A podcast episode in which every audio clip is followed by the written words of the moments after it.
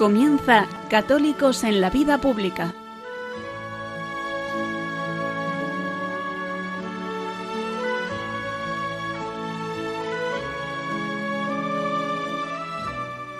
Un espacio dirigido en Radio María por Luis Zayas.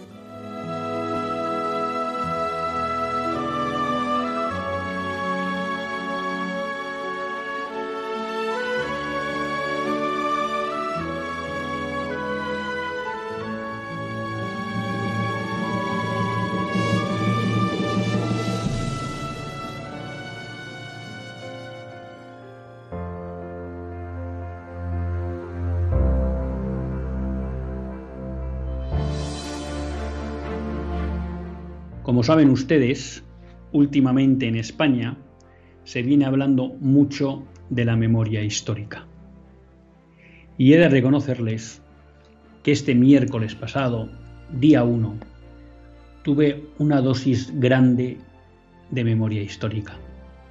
Tuve la suerte, un año más, de poder participar en la misa que se celebra en el cementerio de los mártires de Aravaca en honor de todos los mártires que están ahí enterrados. Creo que están en el entorno de 700 mártires. De esos 700 mártires hay ya 23 reconocidos por la Iglesia y según nos explicó don Juan Antonio Martínez Camino, hay cinco o siete más en marcha, porque son varias las causas de canonización que se están abriendo en toda España, o que están en proceso en toda España y concretamente nos explicó que había dos en la diócesis de Madrid. Una de ellas que hace especial referencia al mundo de los seglares. Hay una causa en la que prácticamente todos los eh, llamados a ser mártires, a ser reconocidos por la Iglesia, pues son seglares. Y digo que eso sí fue una experiencia de memoria histórica, porque cuando uno está ahí, siente por un lado un agradecimiento profundo a todos esos mártires, porque como una vez explicó Monseñor Rech en el otro cementerio martirial más conocido de Madrid, que es el de Paracuellos, durante los años de final de la República y Guerra Civil, era como si el infierno ¿no? tratara de oscurecer el cielo de tal manera que de España desapareciera la presencia de Cristo nuestro Señor, es decir, que desapareciera su iglesia. Y él explicaba, creo yo, con mucha razón, que gracias a la sangre de todos esos mártires, de Paracuellos, de Aravaca y de tantos otros lugares de la Comunidad de Madrid y de España, el diablo no consiguió su objetivo. No consiguió que la Iglesia desapareciera de la faz de España. Y no solo eso, en esa forma, pues que muchas veces decimos que tiene Dios de actuar, que parece que escribe recto con renglones torcidos, no solo no consiguieron acabar con la Iglesia, sino que además le dieron a la Iglesia motivo de gloria porque todos estos mártires, en especial con los que estábamos en Aravaca, son, motivo no sólo de agradecimiento, sino de gloria para toda la Iglesia española y la Iglesia universal. Son españoles que nos mostraron que para ellos lo más importante era Cristo. Y lo demostraron con hechos, no renegando de su fe, ante la amenaza de la muerte y entregando generosamente su vida por proclamar esa fe en Cristo. Y por eso digo que les debemos agradecimiento.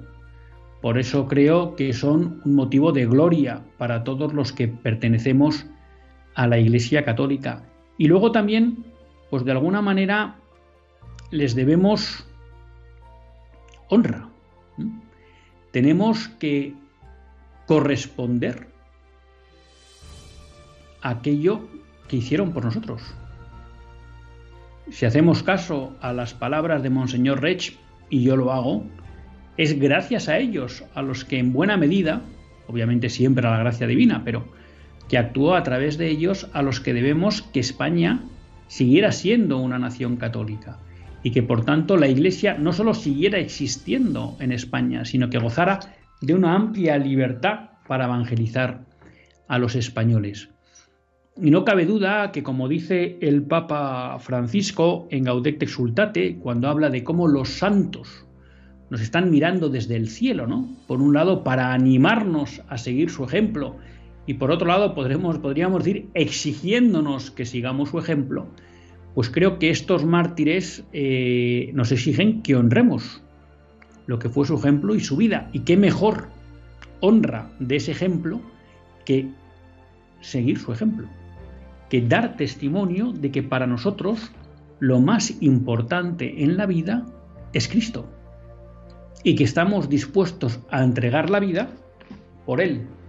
Porque si vivimos de esa forma, no solo perseveraremos en la fe, sino que estaremos dando los pasos necesarios para que esa fe llegue a nuestros hijos, llegue a nuestros nietos y se mantenga en España a lo largo de muchas generaciones, a pesar de los permanentes embates que la Iglesia y la fe católica han sufrido a lo largo de su historia. Y decía que era una experiencia, una inmersión en memoria histórica, pero en memoria histórica de la buena. Porque la Iglesia, y me atrevo a decir junto con la Iglesia, los familiares de esos mártires, muchos de ellos también miembros de la Iglesia, siempre han tenido esta memoria no como motivo de enfrentamiento, no como motivo de división, no como causa de conflicto. Han tenido viva esta memoria histórica para agradecer a los mártires su testimonio, para honrar a los mártires por su testimonio y pues con la vida, para ponerlos de ejemplo de lo que es eh, una vida entregada a Dios hasta las últimas consecuencias y también como causa de reconciliación. Porque uno de los elementos que siempre ha puesto en valor la Iglesia ha sido fundamentalmente que muchos de estos mártires, si no todos, murieron perdonando. Por eso cuando los católicos, cuando la Iglesia mira atrás no lo hace con ansia de venganza, no lo hace con ansia de revancha. Lo hace, sí, con ganas de honrar a sus muertos, con ganas de honrar a sus mártires, con ganas de agradecer todo lo que hicieron por la fe católica y también como una motivación que les lleva a vivir la caridad y a unirse con sus hermanos. Por eso verán que nunca nadie, siempre hay algunas excepciones, ha utilizado los mártires ni los muertos con motivo de revancha. Lo que sí se ha hecho es no olvidarlos. Porque todas las víctimas merecen memoria, justicia y dignidad. Y por tanto, sí levantaremos la voz cuando se quiera mancillar la historia y la memoria de nuestros mártires. Y sí levantaremos la voz cuando haya personas que quieran utilizar determinados momentos de la historia de España para buscar justificaciones falsas para un conflicto o una división entre los españoles. Porque si los mártires fueron algo, fueron motivo de unión. Porque dieron, entregaron su vida por la fe y por España. Así que queridos amigos, doy gracias a Dios por esta experiencia e inmersión de memoria histórica el pasado día 1 con motivo de la celebración de la misa por los mártires de Aravaca. Y me dirán, ¿y por qué habla de esto hoy? Porque hoy la Iglesia celebra la fiesta de todos los, o la memoria de todos los mártires de la persecución religiosa en el siglo XX, de los cuales ya hay reconocidos 2053 y hay muchos más camino de ser llevados a los altares por la Iglesia. Como digo, una memoria histórica que nos mueve al agradecimiento, que nos mueve a la unión, que nos mueve a la reconciliación con aquellos que fueron los causantes de este gran dolor, pero que gracias a la cruz de Cristo sabemos que fue un dolor redentor que como el dolor de Cristo nos tiene que llevar a perdonar y a olvidar los agravios, pero nunca a olvidar a aquellos que dieron su fe por Cristo, su sangre por la fe de Cristo. Comenzamos.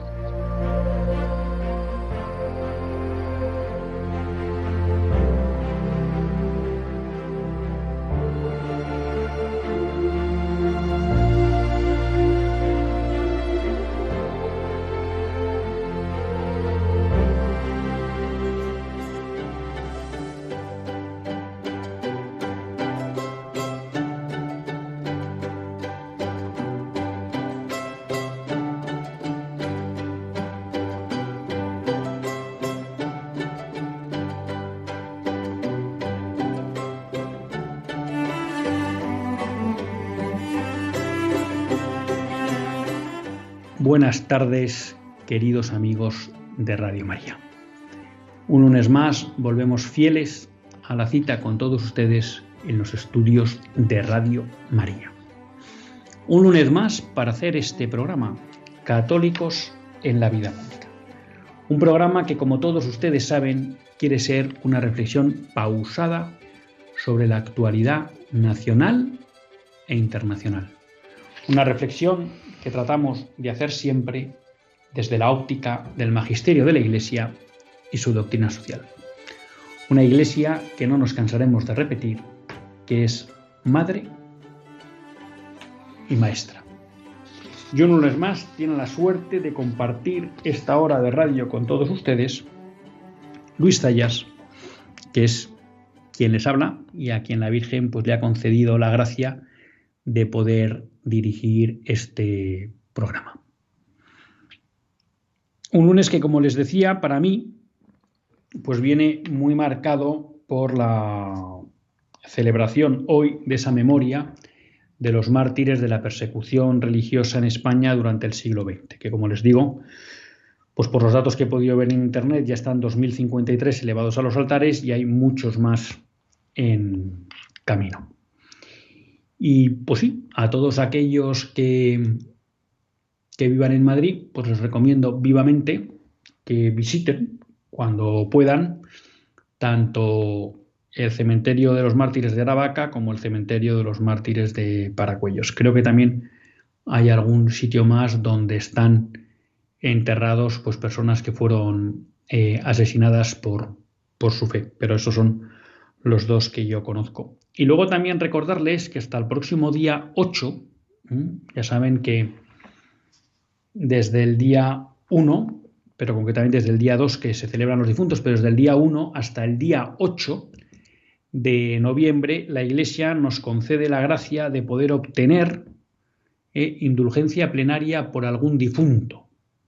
Entonces, para eso, lo que hay que hacer es, además de las condiciones propias de la indulgencia plenaria, ¿no?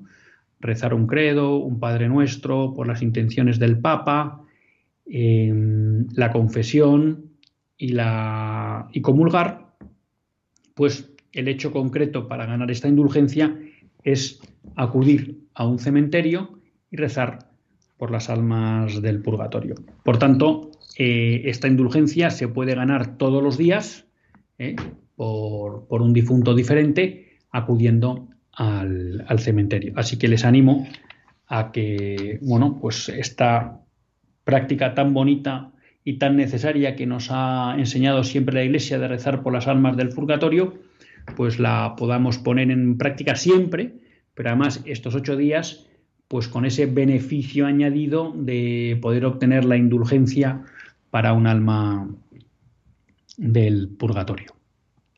¿Y qué más temas teníamos hoy?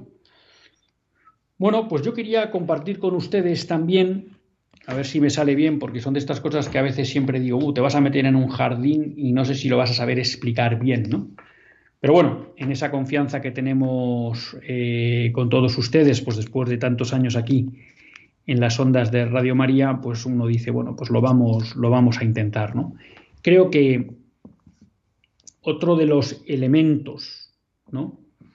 Que de alguna manera ha marcado la semana pasada a nivel, vamos a llamar, de la actualidad política de nuestro país, es el juramento por parte de la princesa de Asturias, la princesa Leonor, de la Constitución. ¿Mm? Hay otro hecho que también ha marcado esta semana desde eh, la perspectiva política y que incluso, pues me atrevo a decir que ha oscurecido ¿no? o ha ocultado en cierta medida el otro acto, el del juramento de la princesa Leonor, que ha sido, bueno, pues esa esas noticias de que ya están avanzando los pactos con los partidos separatistas por parte de Pedro Sánchez y el sentir general que hay, pues que parece que una de las contrapartidas que va a otorgar Pedro Sánchez es la amnistía, ¿no? La verdad que en relación con la amnistía, pues yo les remito al programa de hoy de Monseñor Munilla, Sexto Continente, donde lo ha abordado y donde creo que lo aborda de una manera clara, y con la que yo coincido y por tanto creo que, que no hace falta añadir mucho más, ¿no? Por hacer un resumen y por aquello que digan que no me escapo y que lanzo el capote a otro, bueno, pues yo coincido eh, con la posición de que la amnistía, desde un punto de vista ético y moral, es inmoral. La amnistía, tal y como se está planteando, es inmoral por varias razones. La primera es que lo que estamos viendo es que un político indulta a políticos ¿no? de delitos que han cometido para obtener sus votos. Yo creo que eso no tiene otro nombre que la corrupción política. Algunos lo llaman hacer de la necesidad virtud. Yo creo que eso lo que es es corrupción política, ¿no? Es utilizar el poder político para favorecer a otros políticos que han cometido delitos para que me beneficien a mí y sigan el poder. Creo que eh, eso es corrupción política. En segundo lugar, porque una amnistía supone decir que aquellos que cometieron delitos no solo no los cometieron, sino que esos delitos no existieron. Y creo que los hechos que acaecieron o que sucedieron durante los días de octubre de 2017, pues fueron muy graves. Fueron un atentado claro contra el orden legal, fue un atentado claro contra las libertades de muchos españoles, en especial de muchos españoles que vivían en Cataluña, y hubo muchos damnificados, desde las fuerzas y cuerpos de seguridad del Estado que tuvieron que acudir allí a, restablecer el orden, y de muchos españoles, en especial que viven en Cataluña, que vieron cómo esos hechos tuvieron un impacto grave no solo en sus familias y en sus relaciones sociales, sino también en su vida económica y laboral. Y por tanto creo que eso no se puede decir que fue algo que no ocurrió, que fue una ensoñación y que hay que hacer borrón y cuenta nueva. Creo que la justicia nunca puede olvidar la justicia. Y que el legislativo tampoco puede eh, olvidar ¿no? e ir al margen de la justicia. Y la justicia exige que los delitos ¿no?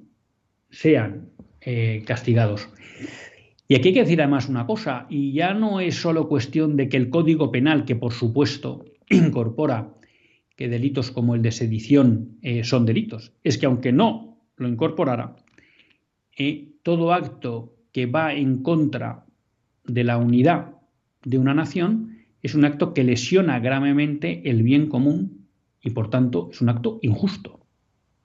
Y más, más como agravante, no solo, sino como agravante, si para ello se utiliza la unilateralidad y la fuerza. Entonces, eso es un programa que quiero hacer eh, próximamente, ¿no? Para ahondar en aquella en aquel documento de la Comisión Episcopal Española donde eh, bueno, pues hablaban de que la unidad de España era un bien moral, ¿no? Y muchas veces, pues tendemos a darle un componente solamente político a esa idea de unidad de España, ¿no? Como diciendo, bueno, las naciones se pueden unir ¿no? con otras naciones o desmembrar. Y eso que desde un punto de vista abstracto o teórico mm, es, es, verdad, ¿eh? eso no implica que esas uniones o separaciones, como fue por ejemplo la separación amistosa entre, de la República Checoslovaca, ¿no? entre Chequia y Eslovaquia, no tengan también toda una serie de efectos que hay que medir y que por tanto hay que valorar a la hora de determinar si ese proceso ¿eh? es justo o no. Y la ruptura de una unidad política tan longeva como la española, pues no cabe duda que conlleva la ruptura de muchos vínculos familiares, sociales, económicos, políticos, y eso no es baladí ni se puede tratar como si no existieran. Y por tanto, la existencia de esos vínculos y la ruptura que supone de ellos la, la supuesta solicitud de independencia hace que ese, desde mi punto de vista, ese eh, o esa reivindicación sea injusta y por tanto no haya que darle cauce legal. Pero como digo, eso lo ha explicado eh, mucho mejor que yo Monseñor Munilla en el programa de hoy, 6 de noviembre, en Sexto Continente. Pero les decía, junto a este hecho que ha marcado la actualidad política la semana pasada, y al que no me quería referir, pero bueno, al final para que pareciera que no escurría el bulto, que es uno de estos de, mis defectos, ¿no? El que no se piense que escurro los bultos, aunque a veces la inteligencia dice que, no hay por qué hablar de todo, pues quería abordar la otra cuestión que traía a colación y que fue otro de los grandes eh, actos ¿no? que se produjeron la semana pasada y que es el día 31, cuando la princesa Leonor cumplía 18 años, el juramento de la Constitución. Y al margen de lo que cada uno pueda pensar, yo creo que desde un punto de vista político, bueno, pues no cabe duda que la jura de la Constitución por parte de la princesa Leonor eh, es un acto relevante. ¿Por qué es un acto relevante desde el ámbito político? Porque eso quiere decir que a partir de ahora eh, la princesa Leonor ya está capacitada para asumir la corona. ¿Mm?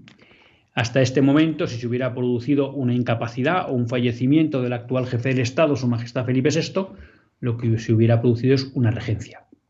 Ahora mismo ya esa figura no cabe. ¿Mm? Ya, digamos, la heredera al trono con todos los derechos es la princesa Leonor. Y eso, pues no cabe duda que desde el punto de vista político, pues es un hecho muy relevante. A mí, viendo, viendo el acto, que, he visto trozos, ¿no? Eh, y viendo también las repercusiones que tuvo en el ámbito de los medios de comunicación, hay varios hechos que me parecen muy, muy relevantes o, o destacables. ¿no? En primer lugar, la importancia de las instituciones. Yo creo que todo lo que hemos escuchado en los medios de comunicación tras la jura de Leonor pone de manifiesto que las instituciones son importantes y que por tanto la existencia de una institución como es la monarquía, la corona, ¿no? que representa la unidad de España y que es símbolo de la continuidad histórica de la nación española, pues creo que se ha demostrado que tiene valor, que tiene impacto que es apreciado, porque en general las reacciones ante la jura de la Constitución por parte de la prisión han sido elogiosas hacia la, institución. Entonces, mm, ese es un punto primero que me ha parecido importante. Y que esa institución monárquica, en buena medida, es valorada y se le reconoce que cumple un papel institucional importante. Esto trae a colación dos cuestiones. Uno, la importancia de que los representantes de esta institución, ahora cuando hablamos de la monarquía, eh, los miembros de la familia real estén a la altura de lo que le exige su institución y que por tanto su conducta sea una, un instrumento ¿no? Para consolidar a la institución. Y también eh, nos remite a otra cuestión que estamos viendo y que hemos comentado varias veces en este programa y que estamos viendo como cada vez es más profunda, que es el descrédito que se viene produciendo de la mayoría de las instituciones del Estado español.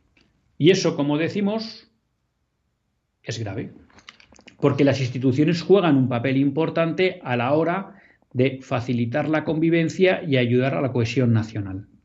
Y por tanto, cuando esas instituciones se degradan y dejan de cumplir ese papel de aunar y de proteger al conjunto de la sociedad, la sociedad las acaba rechazando, pero lo que viene es una especie de deterioro de la, de la convivencia y del Estado de Derecho. Por tanto, el ver que existen instituciones que se valoran y que se les reconoce parte de la función que deben representar, como es la unidad de España y la continuidad histórica de la nación española, pues a uno le gusta. En segundo lugar, eh, a mí me ha producido, y quizá esto es algo muy subjetivo, ¿no? Pero cuando veía las, o leía las reflexiones sobre el acto o las repercusiones, yo tenía la sensación de que en general la sociedad se creía el juramento de la princesa Leonor. Es decir, me ha llamado la atención, repito, esto es una impresión quizá subjetiva, de que se le ha dado valor al acto de ayer. Que en general la sociedad española y en particular pues los hacedores de opinión entendían que la princesa Leonor hacía un juramento en serio. Un juramento con el que se comprometía, un juramento que le implicaba en su forma de actuar y de comportarse desde ese momento hacia el futuro. Y esto para mí también era, era motivo de, de gozo, porque yo no les oculto que soy monárquico. También es verdad que soy monárquico de los que creen en la monarquía que gobierna, más que en la monarquía parlamentaria. Pero no cabe duda que esa, ese sentir monárquico ¿no?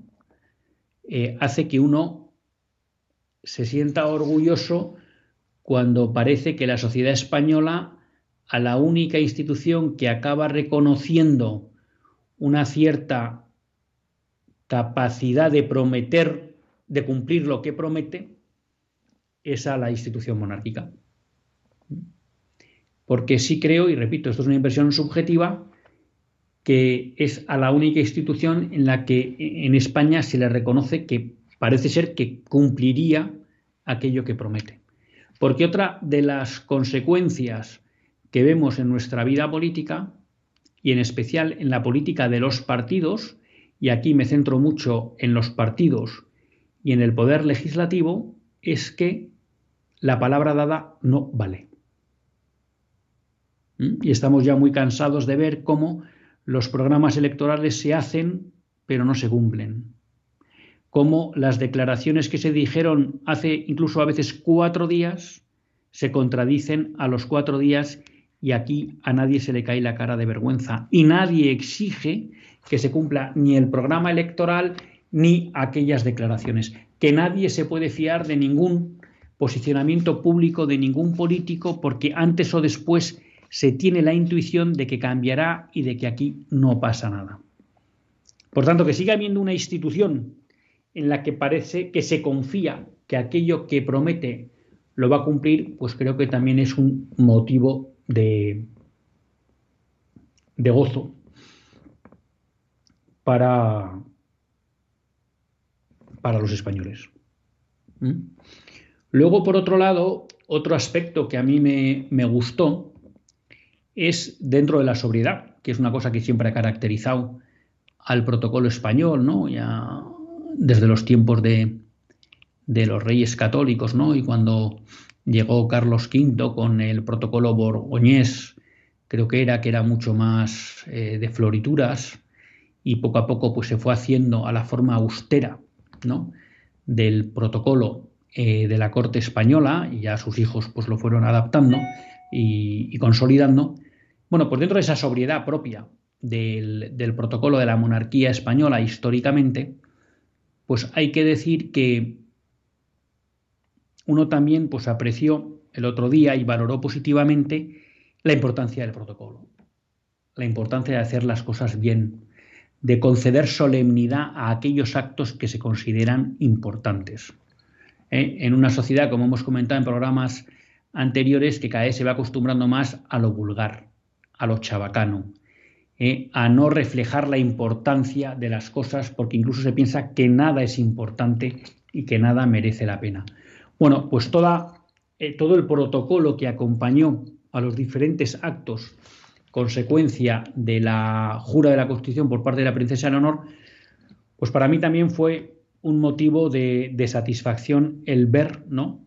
que se marcaba la importancia de un acto por la solemnidad ¿no? y el protocolo que, que se incorporaba al mismo. Por tanto, creo que ha habido algunas cuestiones pues que, creo que merecían mucho la pena, ¿no? La valoración de la institución, el ver que parece que sigue existiendo una institución que es capaz de cumplirlo promete, la importancia que se le ha dado al acto, ¿eh? haciendo un protocolo serio y solemne a la vez que, austero. Bueno, creo que, han salido aspectos muy positivos de, de este acto.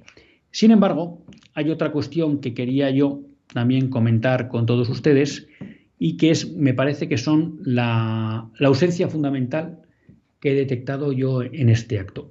y repito que no es desde una óptica de intentar como eh, denigrar el acto, porque creo que en conjunto, repito, era un acto importante para el sistema político español y que tenía una consecuencia política importante y que creo que ha tenido aspectos muy positivos, ¿no? Pero sí creo que hay un punto donde claramente el acto ha cojeado o he notado una ausencia importante y pues lo quería compartir con todos ustedes porque creo que esto de alguna manera no remite a los fundamentos del poder que nos explica la doctrina social de la Iglesia.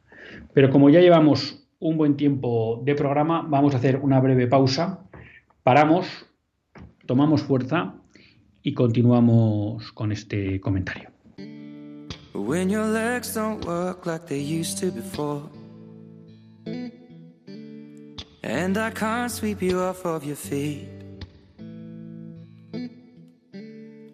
Will your mouth still remember the taste of my love? Will your eyes still smile from your cheeks? Darling, I will be loving you till we're 70. And baby, my heart could still fall less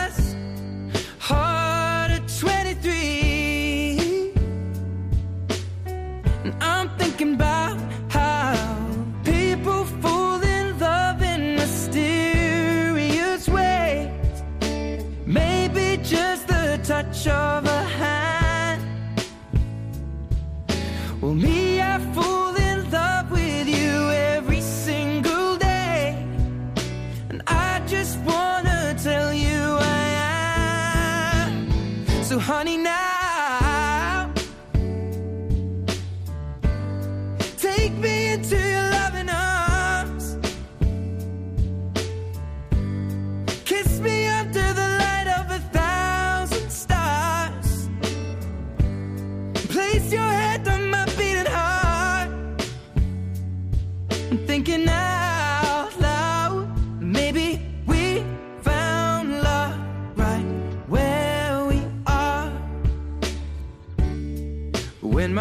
hair's all but gone and my memory fades. And the crowds don't remember my name. When my hands don't play the strings the same way. Mm, I know you will still love me the same. Cause honey, your soul could never grow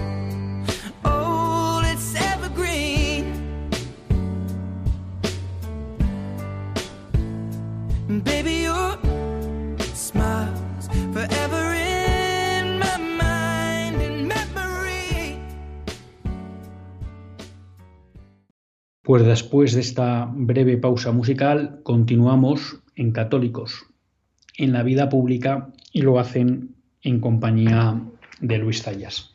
Veníamos comentando eh, algunos aspectos del acto de juramento de la princesa Leonor, de juramento de la Constitución. Y les decía que frente a alguna serie de aspectos muy positivos que habíamos, o que nos había parecido a nosotros, o que habíamos notado, dentro del conjunto del acto, también veíamos una falla importante y que queríamos compartir con todos ustedes, porque creo que nos daba la oportunidad de volver a recordar lo que son los fundamentos del poder que explica la doctrina social de la Iglesia. Les decía también un poco que nada más lejos de mi ánimo el, de alguna manera denigrar ¿no? Criticar, tratar de deslegitimar el, acto que se produjo el otro día de juramento de la Constitución, porque, como les decía en la primera parte, creo que fue un acto, bueno, creo que es un acto debido, ¿no? Siempre que el heredero alcanza la mayoría de edad y por tanto ya puede eh, hacerse cargo de la corona si fuera necesario, es un acto, es, es, un acto que siempre ha existido, yo creo que es un acto importante, creo que es un acto que ha puesto eh, o ha vuelto a mostrar pues, la, continuidad que supone la existencia de la corona en lo que es la, la historia de España, el simbolismo de la unidad. O sea que desde ese punto de vista a mí me pareció un acto importante y necesario. Pero vivimos los tiempos que vivimos. Y eh, ya repito, eh, sin ánimo de querer atacar el acto, y aunque voy a utilizar un lenguaje que, que lo que trata es de ser eh, claro, ¿no? Que transmita claramente lo que quiero decir, repito que en ningún caso quiere ser algo como que desacredite o denigre el acto en su conjunto, pero que sí lo critique y creo que es una crítica legítima. ¿Y cuál sería mi crítica? Bueno, mi crítica sería que el acto de ayer, el perdón, de ayer, del martes pasado, eh, fue un acto de exaltación del positivismo jurídico. Fue un acto de exaltación de la democracia liberal. Y creo que ese es el fallo fundamental de ese acto. Es un fallo importante, es un fallo grave. También es verdad que con esto no pretendo cargar las tintas sobre la Casa Real. Uno es consciente del ámbito en el que vivimos y del contexto político en el que vivimos, no cabe duda, pues que una vez impuesta la modernidad, pues vivimos en el contexto de la monarquía, eh, perdón, de la democracia liberal, que lo que más que acepta pues son monarquías parlamentarias donde las monarquías tienen un poder muy, muy, muy limitado, por no decir casi nulo. Pero eso no quita para que, sabiendo que nos movemos en este marco, y por tanto, en cierta medida, entendiendo el contexto en el que se celebra esta jura, eh, nosotros no queramos, no, queramos vivir en ese marco. Nosotros no queremos vivir en el marco de la modernidad, que en el ámbito político podemos decir que es la democracia liberal. Y ya hemos hecho muchas veces la distinción en este, en este mm, programa entre lo que es la democracia liberal y la democracia. Eh, la Iglesia no tiene ningún problema con la democracia como forma ¿no? de elegir aquellos que tienen eh, la función de ejercer la autoridad. Y también como el instrumento por el cual modificar a esos que ostentan el poder o la autoridad. La Iglesia no tiene ningún problema. Donde surge la cuestión es cuando a la democracia le ponemos el apellido de liberal. Porque como Wynne explica, es Juan Manuel de Prada, entonces la democracia ya deja de ser una forma de gobierno, ¿no? como pudiera ser la monarquía, o como pudiera ser eh, la aristocracia, o como pudiera ser la república, para convertirse en el fundamento del gobierno. ¿Mm? Hablar de democracia liberal es hablar de la democracia como fundamento del gobierno, y eso ya es otra cosa. ¿Mm? ¿Y por qué es otra cosa? Ya lo hemos explicado en programas anteriores, porque cuando hablamos de la democracia como fundamento del gobierno, eso quiere decir que la democracia liberal no reconoce ningún orden superior al que someterse.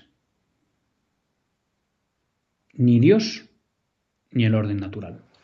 Entonces, cuando digo que la jura de la princesa Leonor ha sido una exaltación del positivismo jurídico y la democracia liberal, lo digo en ese sentido. ¿Y por qué lo digo? Porque tanto en el discurso de la princesa Leonor como de su padre Felipe VI, posteriormente al juramento, pues son permanentes las loas a la Constitución, a la democracia, son permanentes las referencias al deber que tiene la corona de someterse a la Constitución y a la democracia y a la soberanía nacional. Claro, afirmaciones todas que se entienden en el contexto de la democracia liberal en la que vivimos. Pero que si acudimos a la doctrina social de la Iglesia y a la doctrina clásica sobre el gobierno, son insuficientes. Son insuficientes. Y aquí creo que hay dos cuestiones a tocar. ¿no? La primera, eh, y es cuando abordamos últimamente o la última vez este tema con cierta profundidad, eh, la podemos encontrar en el discurso del Santo Padre Benedicto XVI al, al Reichstag en Berlín, ¿no? cuando estaban reunidas todas las cámaras eh, alemanas. Y él recuerda la petición, en el inicio de su discurso, él recuerda la petición que le hace Salomón a Dios. Y le dice, ¿qué le pide Salomón? Éxito, riqueza, larga vida, la eliminación de los enemigos. No, no pide nada de eso. Lo que le suplica es, concede a tu siervo un corazón dócil para que sepa juzgar a tu pueblo y distinguir entre el bien y el mal. Este, desde mi punto de vista, es el elemento que falta en estos discursos que se han hecho eh, con posterioridad al, al juramento. Claro, claro que un monarca, igual que los gobernantes, se debe a las leyes que rigen su país, por supuesto, porque si no eso es el caos. Y por tanto, un monarca es el primero que tiene, obligación de cumplir las leyes. Y en este sentido, cuando algunos se remiten a la monarquía hispánica, sobre todo la monarquía de los Austrias, eh, también con los primeros Borbones, pero sobre todo la monarquía de los Austrias, y se creen que eran reyes absolutos, pues les sorprendería ver ¿no? la exquisitez que tenían en el cumplimiento de las normas y de las leyes. Muchas de las cuales se habían dado los propios reyes y otras venían de la tradición y de las costumbres y de las leyes históricas que existían en los diferentes reinos de España. Y esos reyes sabían que se debían a esas leyes. Y por supuesto, eso es un elemento esencial en cualquier institución del Estado. Pero ese cumplimiento de las leyes no es el principal fin. El principal fin de un gobernante es promover el bien común. Y por tanto, como pide el rey Salomón, distinguir entre el bien y el mal. ¿Por qué digo esto? Porque si la Constitución permite que se promulguen leyes injustas para con los españoles,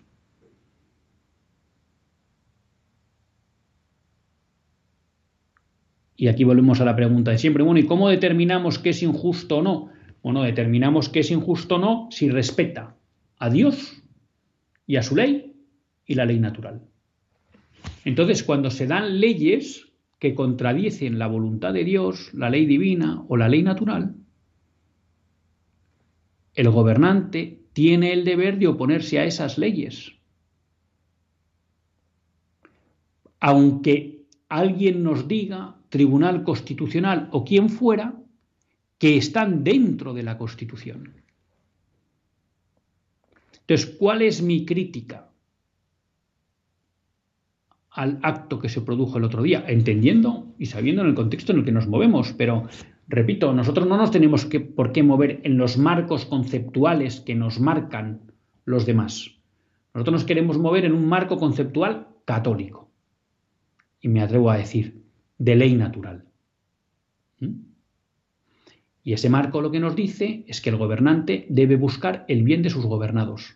Y eso es promover el bien común. Y que eso pasa por distinguir entre el bien y el mal. Y que por tanto todo gobernante sabe que tiene dos límites, que es un mismo límite, pero si quieren ponerlo en dos niveles, la ley natural y la ley divina que no puede transgredir. Porque el fundamento de su poder, de su autoridad es Dios y que cuando lo transgrede hace bien. Por eso esta especie de absolutización, de divinización de la Constitución es un error.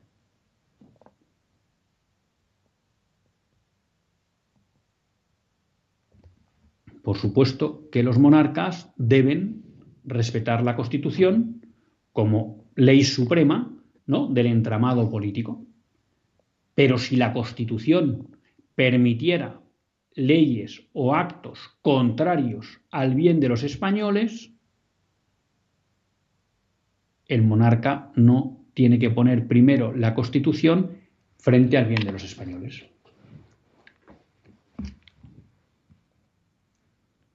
Por eso, de alguna manera, a mí me producían cierta tristeza todas estas declaraciones grandilocuentes ¿eh? del respeto a la Constitución, del respeto a la democracia, ¿eh? porque estamos viendo cómo la democracia española y la Constitución española están permitiendo aberraciones tales como el aborto, como la eutanasia, como la eliminación del derecho de los padres a educar a sus hijos, como em, la equiparación de cualquier unión al matrimonio, como la legalización de la, imposición de la ideología de género, como y podríamos seguir, ¿no?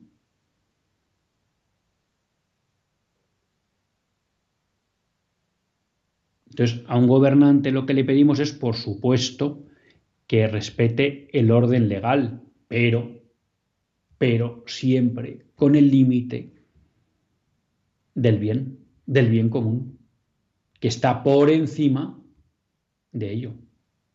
Porque las democracias liberales permiten que existan leyes que contravienen el bien común. Y creo que la monarquía, como institución histórica y como institución de gobierno, aunque en las democracias liberales prácticamente no tenga un papel de gobierno, no debe perder la referencia clara de a quién se debe, que es al bien y en última instancia a Dios. Y es algo además que en la monarquía española, conocida históricamente como la monarquía católica, pues no se debería perder nunca de vista. Y que nosotros como católicos ¿eh? y como personas de sentido común, nunca creo que deberíamos perder de vista. ¿no? Y creo que en, ese, en este sentido, bueno, pues ese para mí fue como el gran punto triste de un acto pues que al menos en su formalidad pues y, en algunos aspectos de su contenido pues creo que, fue muy relevante ¿no? y aquí aunque no nos queda tiempo para mucho más pues quiero abundar en, una, en un artículo que publicaba hoy día 6 de noviembre Juan Manuel de Prada en el ABC y que creo que hacía, que tiene referencia con esto que hemos dicho. Es un artículo en el cual eh, él hace algunos comentarios sobre una entrevista que le hicieron Alfonso Guerra ayer domingo 5 en el ABC. Bueno, yo no leí esa entrevista, y, pero parece ser que en relación pues, con la amnistía o con, con alguna cuestión, bueno, pues eh, eh, Guerra hacía como dos, dos declaraciones. ¿no? La primera es que no puede ser de, no podemos caer en la trampa de que el fin justifica los medios. Esa la tenemos clara y la hemos comentado muchas veces en este programa, pero también planteaba que hay que tener cuidado con eso de que los medios justifican el fin. Y entonces Juan Manuel de Prada señalaba cómo estas dos frases, acertadas por parte de Alfonso Guerra, eh, no las había inventado él, ¿no? sino que son dos premisas clásicas del pensamiento político cristiano. El fin no justifica los medios y por tanto para conseguir un fin bueno no cabe hacer actos malos ni, ni, pecar, pero también decía lo mismo, es los medios no justifican los, los fines. Y él planteaba, y esto tiene relación con esto que estábamos comentando, cómo la gran trampa del sistema constituido o establecido a partir de la Constitución del 78 es que se nos ha transmitido la idea de que aquello que es legal, porque la democracia liberal, en tanto en cuanto no acepta que haya una verdad que no sea la impuesta por las mayorías, pero que no haya una verdad objetiva, claro, reduce toda la cuestión del gobierno, de la comunidad política, al procedimiento. Todo aquello que haya seguido el procedimiento legal es válido, persiga el fin que siga. Por tanto, y vamos al ejemplo ahora concreto, si el Parlamento aprobara una ley de amnistía y encima el Tribunal Constitucional dijera que esa ley cabe dentro de la Constitución, como el medio ha sido legal, el fin queda legalizado. Esta es la trampa que nos han introducido en muchos de los intérpretes de la democracia liberal y del sistema del 78, ¿no? Que es decir, aquí lo importante es el procedimiento, ¿eh? Es como cuando muchos dicen, bueno, la independencia que pide Puigdemont está mal, pero si cambiáramos la Constitución y entonces la Constitución permitiera un referéndum de independencia, entonces no habría problema con el referéndum de independencia, porque sería legal. Oiga, ¿no? Lo que nos tenemos que preguntar es si la independencia de una parte de una nación es justa o no es justa. Y si es injusta, da igual que se busque por procedimientos legales que permite el ordenamiento jurídico, porque sigue siendo injusta aunque parezca que el medio es legítimo. Y esto me entronca, y ya se me va acabando el tiempo del programa, con lo que veníamos comentando de esta exaltación del positivismo jurídico y de la democracia liberal que veía en los discursos que hicieron eh, Felipe VI y la princesa Leonor. La Constitución no es la guía para definir qué es bueno y qué es malo. Que las cosas se hagan dentro de la Constitución no son garantía de que los fines que se estén persiguiendo son fines buenos y legítimos. Por eso echaba de menos en esos dos discursos una referencia a la ley natural, al bien común y a Dios, que son los verdaderos límites a los que se debe todo gobierno. Pues queridos amigos, espero que haya resultado de su interés este programa y que me haya sabido explicar bien. Les agradezco mucho su atención y hasta el próximo lunes, si Dios quiere.